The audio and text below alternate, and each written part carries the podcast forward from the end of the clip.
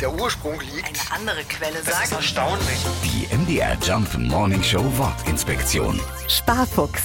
Unsere Vorfahren, die alten Germanen, kannten das Wort Spar auch schon. Bei ihnen stand der Ausdruck für etwas unversehrt erhalten. Später wurde daraus der Begriff Sparon für schonen oder aufschieben. Bezogen auf Geld eine Zahlung aufschieben und damit mehr Geld für sich behalten. Sparen also.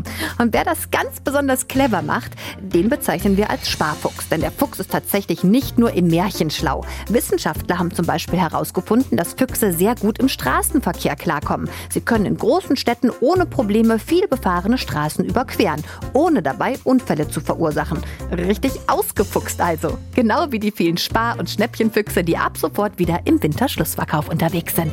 Die MDR Jump Morning Show Wortinspektion. Jeden Morgen um 6.20 Uhr und 8.20 Uhr und jederzeit in der ARD Audiothek.